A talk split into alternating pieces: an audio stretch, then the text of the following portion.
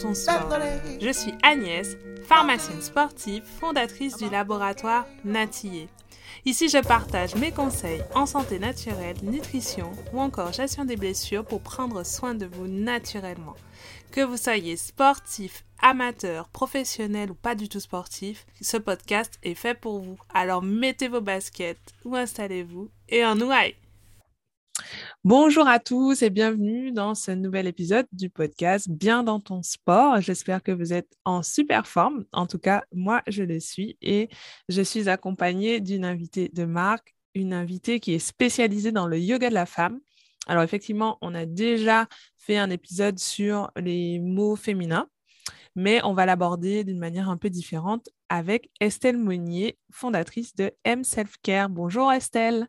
Bonjour Agnès, merci pour l'invitation et pour euh, me laisser m'exprimer sur le sujet. Avec euh, plaisir, avec grand plaisir. Mais on, va, on va commencer et puis euh, t'inquiète pas, je te donnerai vraiment l'occasion de, de t'exprimer, de nous parler un petit peu de ce que tu fais.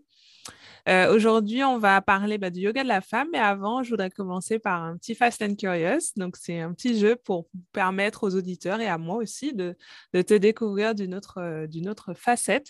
Donc, je vais te donner deux propositions et il mhm. faudra que tu choisisses euh, parmi celles qui te correspondent le mieux. Ok. C'est parti? C'est parti. Ok. Tu es plutôt thé ou café?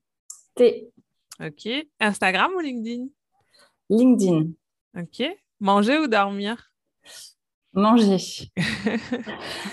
Se dépasser ou dépasser les autres? Se dépasser. Junk food ou healthy food? Ah non, healthy. action ou réaction? Euh, Action. Agir ou penser? Mm-hmm. euh, Difficile. Je suis plutôt dans la pensée et il faut vraiment que j'aille plus dans l'action. Donc, euh, c'est plutôt équilibré, on va dire. Ça marche. Et plutôt film ou série? Film. Et eh bien, c'est fini pour ce petit Fast and Curious. Bah, merci à toi. Bravo pour euh, l'exercice que tu as relevé avec brio. c'est bon, tu as le droit de, parler dans le podcast. Eh bien, aujourd'hui, nous allons parler du coup du yoga de la femme sportive en particulier donc un deuxième épisode sur le sujet féminin. Mais avant de vraiment rentrer dans le vif du sujet et que tu nous décrives cette pratique, j'aimerais que tu puisses te présenter de la manière dont tu le souhaites pour nous parler un peu de ton parcours et qu'on puisse comprendre ce qui t'a amené au yoga de la femme. Alors du coup, bah, il y a quelques années, moi j'ai connu un gros chamboulement hormonal et son lot de tabous sur la santé féminine. J'ai constaté également que dans les sphères les plus intimes et même au niveau professionnel, dans le milieu sportif, on ne parle pas forcément des règles. Et souvent, le discours qu'on entend le plus, c'est euh, c'est normal de souffrir des règles, ce, n'est pas grave si on n'a pas ces règles. Sauf qu'en fait, ça vient vraiment impacter l'état de santé, euh, notre état de santé féminine. Et finalement, pour sensibiliser les femmes sur les sujets de l'anatomie et des hormones, au tout début, j'avais créé euh, un podcast avec des experts de la santé, justement, pour informer.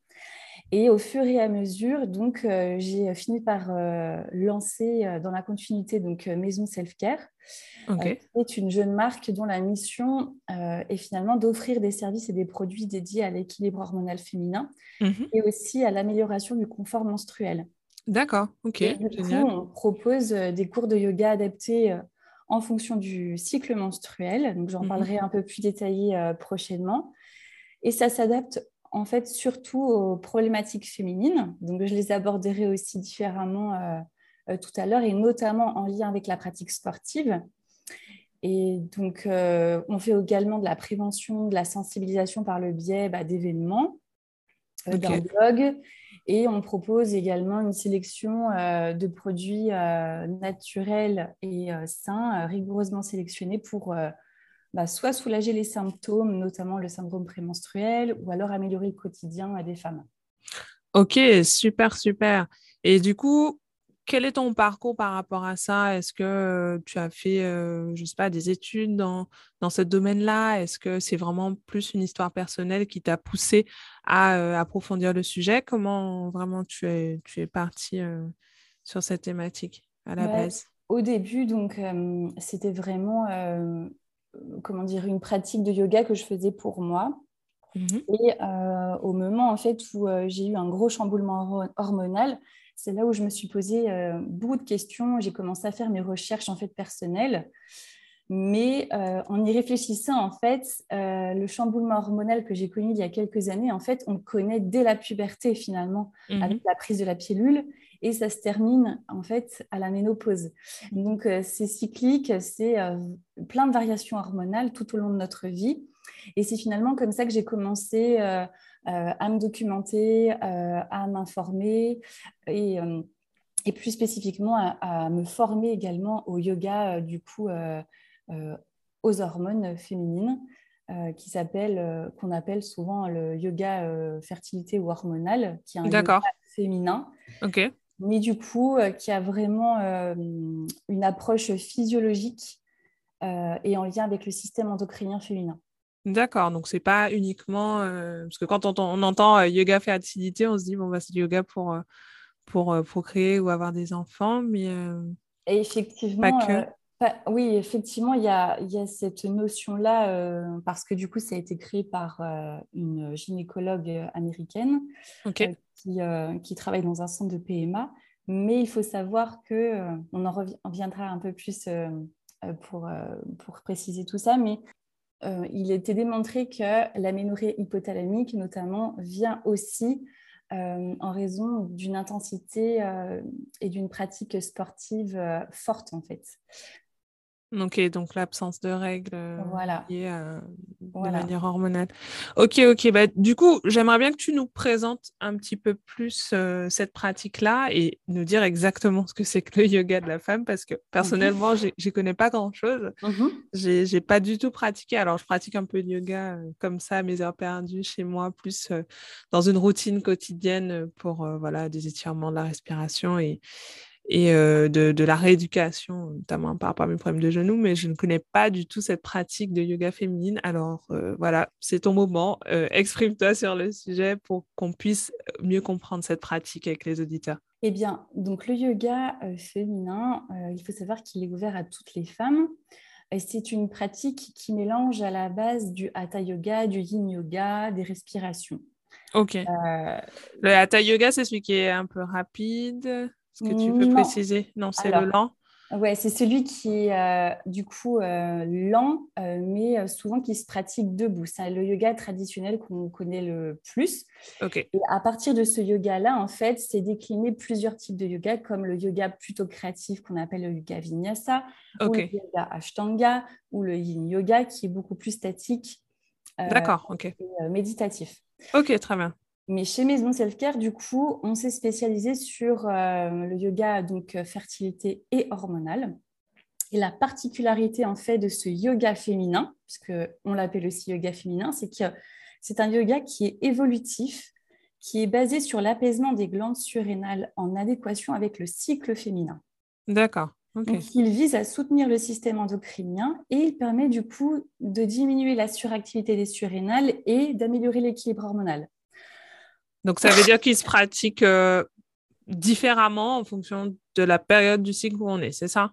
C'est exactement ça. Donc, en première phase œstrogénique, mhm. c'est-à-dire avant l'ovulation, euh, quand c'est euh, à partir, on va dire, de la fin des règles jusqu'à l'arrivée de l'ovulation, donc à peu près de J5 à J14. Mhm.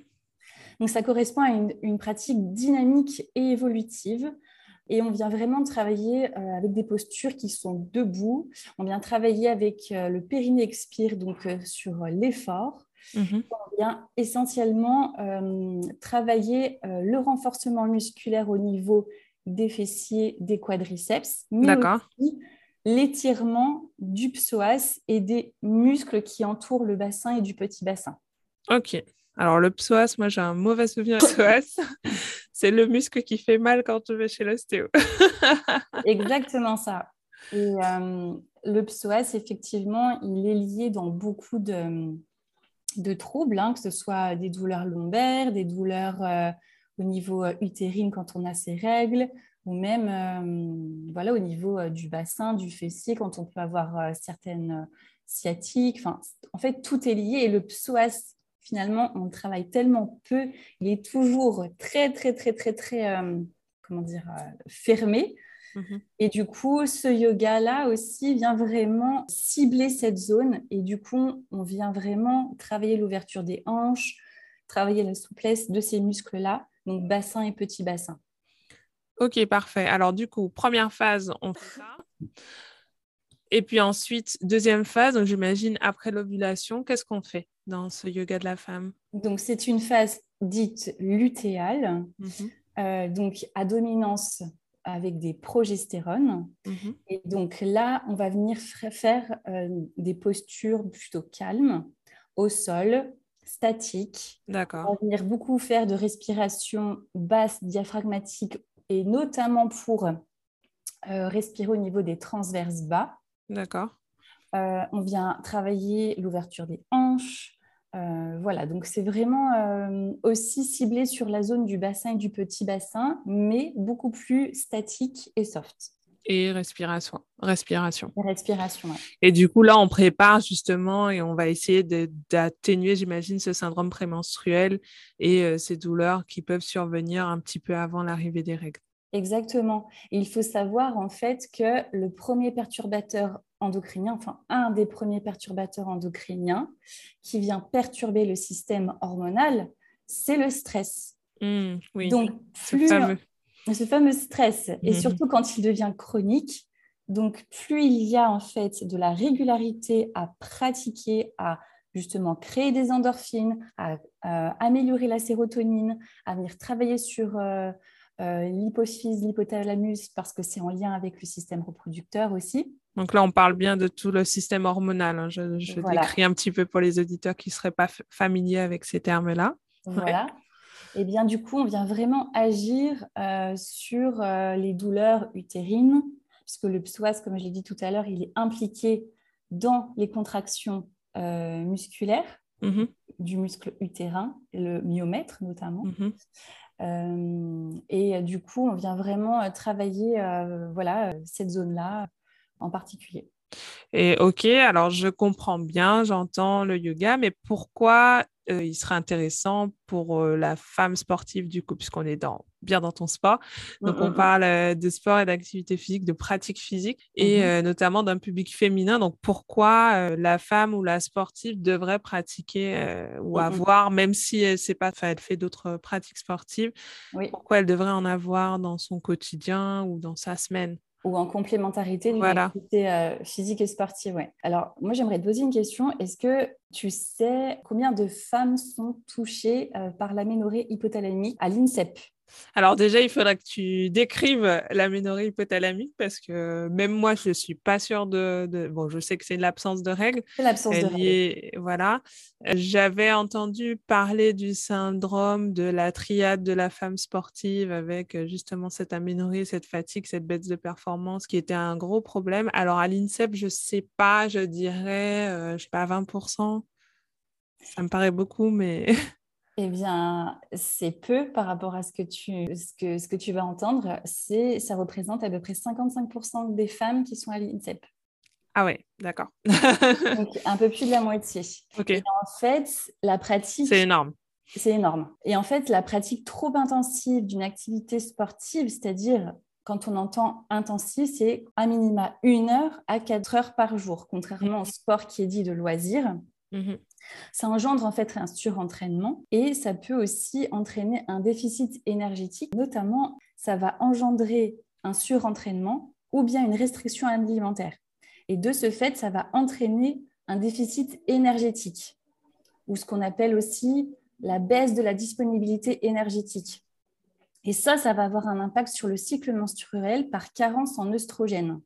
Ok, donc en fait, on n'aura pas assez d'œstrogène pour pour pouvoir euh, pallier à, cette, dépense, en fait. Le fait qu'on aura beaucoup d'activités, donc du coup, j'imagine, on va brûler beaucoup de calories, beaucoup d'énergie. Mais par contre, euh, ce sera une baisse des estrogènes qui va entraîner cette absence de règles, si je, comprends bien. Et donc, ça entraîne une aménorrhée.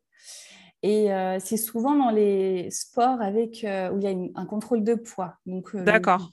la lutte, Ok. les, La boxe. gymnastiques, voilà. les patineuses, le marathon aussi, Mhm. ça en fait partie. Euh, L'athlétisme aussi, du coup, un peu. ou-. Euh, le triathlon. Triathlon plutôt, Ouais. ok. Parce Le- que c'est des dépenses énergétiques beaucoup plus importantes. Exactement. Et, et donc, euh, voilà, l'anovulation et l'insuffisance lutéale, ce sont vraiment les deux anomalies les plus fréquentes chez les femmes sportives.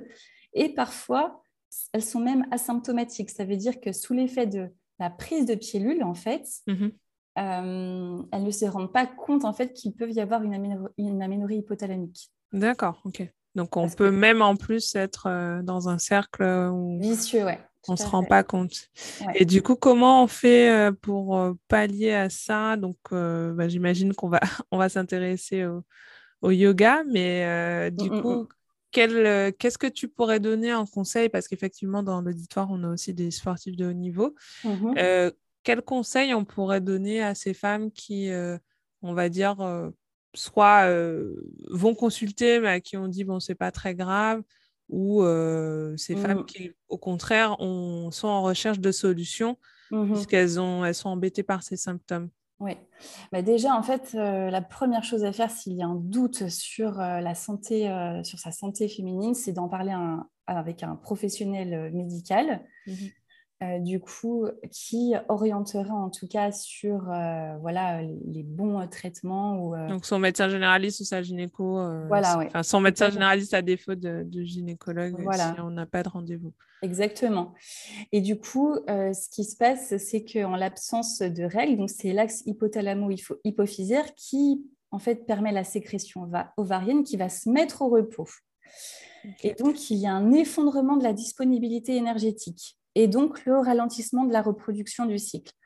Et en fait, il faut euh, savoir que le yoga euh, va agir, en tout cas ce yoga-là, il va agir sur, puisque c'est un stress qui est très intense en fait, dû à la pratique sportive. Donc, euh, par exemple, quand il y a une aménorrhée hypothalamique, ce qu'on va faire, c'est essayer de mettre le corps au repos et de travailler justement sur une pratique lente, une pratique calme, pour que le corps en fait puisse déjà enregistrer qu'il sait se mettre au repos et finalement envoyer un message aussi euh, à l'hypophyse et à l'hypothalamus. Et également, ce- ces glandes en fait là vont envoyer un message au système reproducteur. Donc, plutôt pour, euh, j'imagine, casser un peu le rythme Casser qui, le rythme. qui est un petit peu euh, linéaire. Et lorsqu'on est intensif, et du coup, pour avoir vraiment ces, ces cycles, en fait, euh, qu'on cherche à avoir avec ces, augmentations puis diminutions d'hormones qui vont engendrer les règles et Voilà. euh, l'ovulation, etc. Exactement. Ok, ok, ok. Et puis, j'aimerais rajouter aussi, il y a l'importance de la masse musculaire. Mhm. Alors toi-même, tu dois savoir euh, que quand euh, on est sportif, donc on a un, un seuil à ne pas dépasser qui est aux alentours de 18% Mhm. de masse musculaire Donc, chez la femme. hein. chez la femme, mais en dessous de 17% de masse musculaire, en fait, c'est là que les troubles du cycle apparaissent, et notamment avec des syndromes prémenstruels très, très forts. Ok. Et c'est ça, en fait, qu'on retrouve aussi, au-delà de l'aménorrhée hypothalamique, ces syndromes prémenstruels qui sont très forts chez les sportifs de haut niveau. Ok, donc ça, c'est... Elles sont plus sujettes au syndrome prémenstruel parce qu'elles ont une masse, euh, une masse euh, plus faible, quoi. Exactement. musculaire. Mm. Ok, ça marche. Et euh, par rapport à la masse grasse, est-ce qu'il y a aussi euh, des, des normes ou pas? Je n'en ai pas connaissance. Ok, d'accord. Bon, on cherchera pour donner la réponse aux Voilà. auditeurs. Super, super. Et du coup, quel, exercice simple tu pourrais recommander? Alors, même si on est sur un podcast, donc euh, je- j'en conçois, on va pas forcément montrer des exercices, mais est-ce que tu aurais peut-être, je sais pas, un exercice de respiration ou quelque chose que tu pourrais conseiller à euh, nos auditeurs qui souhaiteraient euh, ben, travailler dans cette pratique-là, dans ce sens-là en tout cas? Eh bien, en phase du coup préovulatoire, on sait que les œstrogènes, par exemple, vont augmenter la laxité et l'instabilité des ligaments en raison de la relaxine qui est relâchée. Donc, ça peut augmenter en fait les blessures. Et dans ce cadre-là, en fait, on va surtout travailler euh, le renforcement musculaire. Ok. C'est propice en tout cas pour travailler les postures dynamiques, on va travailler les ischio-jambiers. voilà, on va vraiment travailler, on va vraiment travailler la technique et la proprioception plutôt que de faire quelque chose de plutôt endurant, par exemple. Mmh ok. Ok.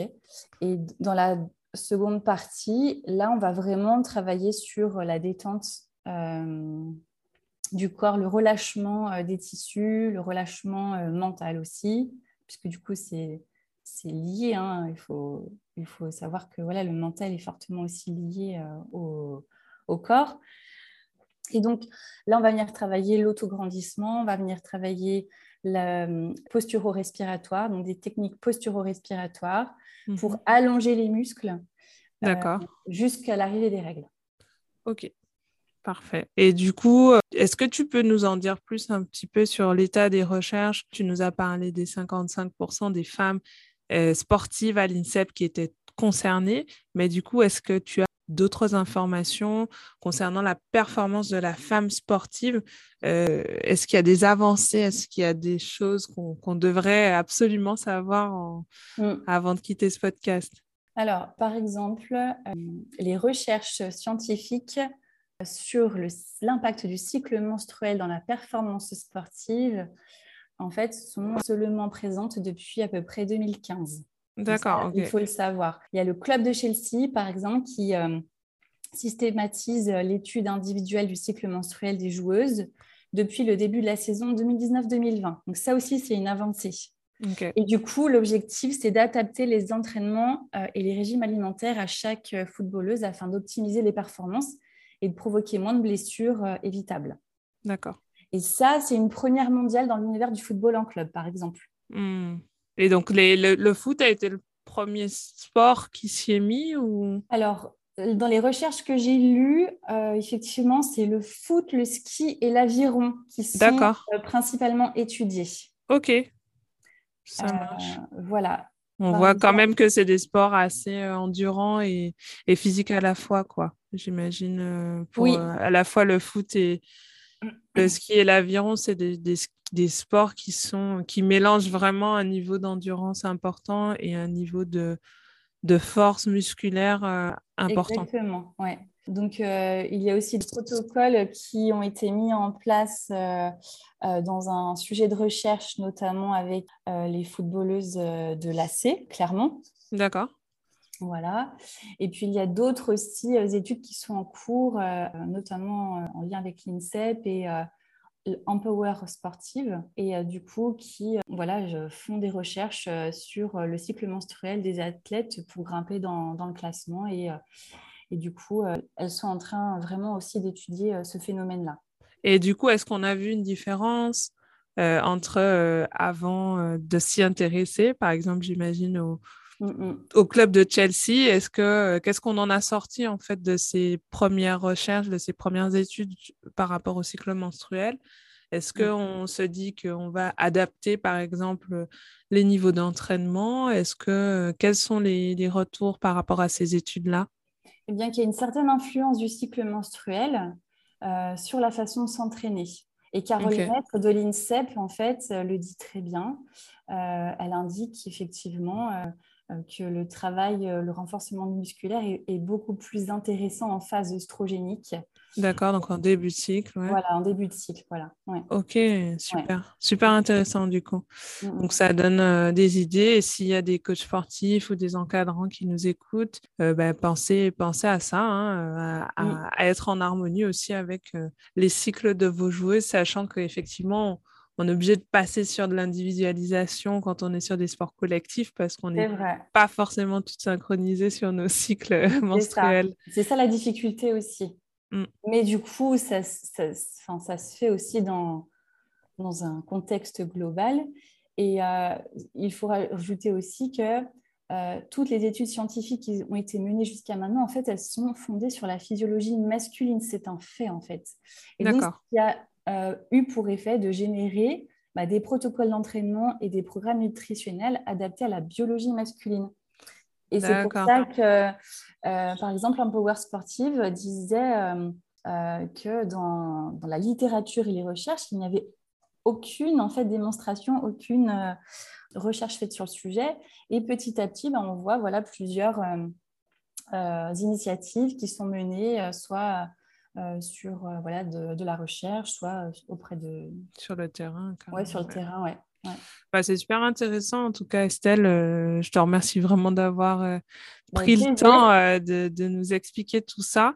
moi, ce que je retiens, bah, c'est déjà que c'est une pratique qui se fait quand même assez facilement quand on peut être à la maison ou, ou en cours avec un prof, j'imagine, en salle. Après, au niveau du rythme, on n'en a pas forcément parlé. Si, par exemple, euh, on pratique une autre activité, donc par exemple, moi, je mmh. pratique le beach volley, euh, c'est mon sport principal. Après, je fais un peu de mmh course à pied, un peu de yoga, mais est-ce qu'une séance par semaine, par exemple, ou, ou quelques minutes, euh, je vais dire, de manière quotidienne, ça peut suffire si on adapte un peu la pratique à son cycle? Oui, euh, tout à fait. Moi, je dirais jamais il faut être militaire dans son euh, entraînement mmh et d'adapter effectivement si on s'accorde ne serait-ce que euh, 5 minutes de respiration basse diaphragmatique au niveau des bases transverses mmh par jour, hein, par exemple. Ou alors mmh si on accorde 15 minutes par jour avec des ouvertures de hanches très spécifiques, ou si on y accorde 2 heures par semaine, en fait, ce qui va être le succès et la clé, c'est la régularité. Oui. C'est ça, en fait. C'est vraiment ça. Donc, euh, peu importe finalement la, durée que vous mettez en place, mais ça va être la régularité. Donc, une heure par semaine, chaque semaine ou un petit peu tous les jours en fonction de votre emploi du temps. Après, ce qui est le plus bénéfique aussi, ça va être bah, de faire des séances d'au moins 30 à 45 minutes pour que le corps finalement puisse vraiment lâcher prise. D'accord. Et enregistre aussi. Ok, d'accord, super. Ça, c'est intéressant. Et euh, c'est des notions, je dirais, euh, ce sont de très bons conseils pratiques pour vraiment se mettre euh, rapidement à cette nouvelle pratique. Donc, si vous êtes sportive et éventuellement sportif, mais que vous pouvez en parler aux sportifs autour de vous, j'espère que ce podcast vous a plu, que vous avez appris des choses et que vous pourrez mettre en place et on pourra aller dans le sens d'une bah, santé de la femme sportive, en tout cas plus importante qu'elle ne l'est actuellement. Et il ne faut pas justement banaliser ces troubles hormonaux et euh, ces, absences de règles qui, ont finalement des conséquences euh, plutôt assez conséquentes, même si on ne pense pas tout de suite parce que euh, lorsqu'on est dans un projet sportif, par exemple, on n'est pas souvent, on n'est pas sur un projet de grossesse ou autre tout de suite. Mais c'est vrai qu'il faut, faut quand même y penser parce que ça reste un bien important. Je vois que tu as quelque chose à dire, à rajouter, Estelle, dis-moi. Oh oui, du coup, c'est vrai qu'on peut être confronté à la prise de pilule pour justement masquer les règles, parce que oui. parfois, comment dire, ça atténue en fait les symptômes. Mmh ça diminue parfois le flux en fonction de la contraception féminine hormonale.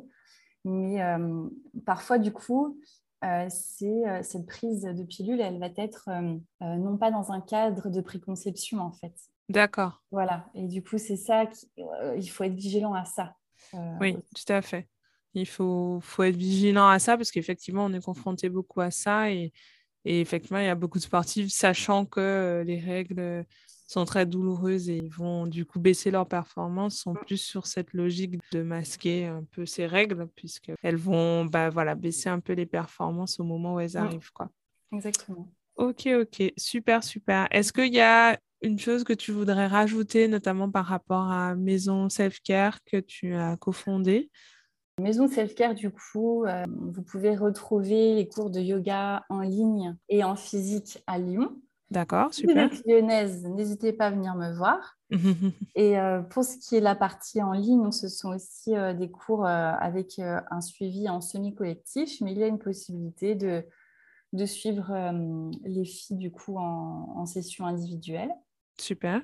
Euh, voilà, et du coup, il y a plein de nouveaux projets aussi qui vont arriver. Donc, euh, on continue euh, à sensibiliser, à informer. Voilà. Et eh ben, c'est parfait. Ben, on mettra tout le détail de ton site, Estelle, hein, bien sûr, et bah, de, ta future plateforme sur le descriptif du podcast, bien entendu. Et j'espère, si vous avez des questions, mm-hmm. n'hésitez pas à, aller voir Estelle. Estelle, où est-ce qu'on peut te retrouver le plus facilement? Je pense sur LinkedIn, tu m'as dit. Alors LinkedIn, oui. Euh, sinon, euh, Instagram sous le nom de maison-underscore self-care.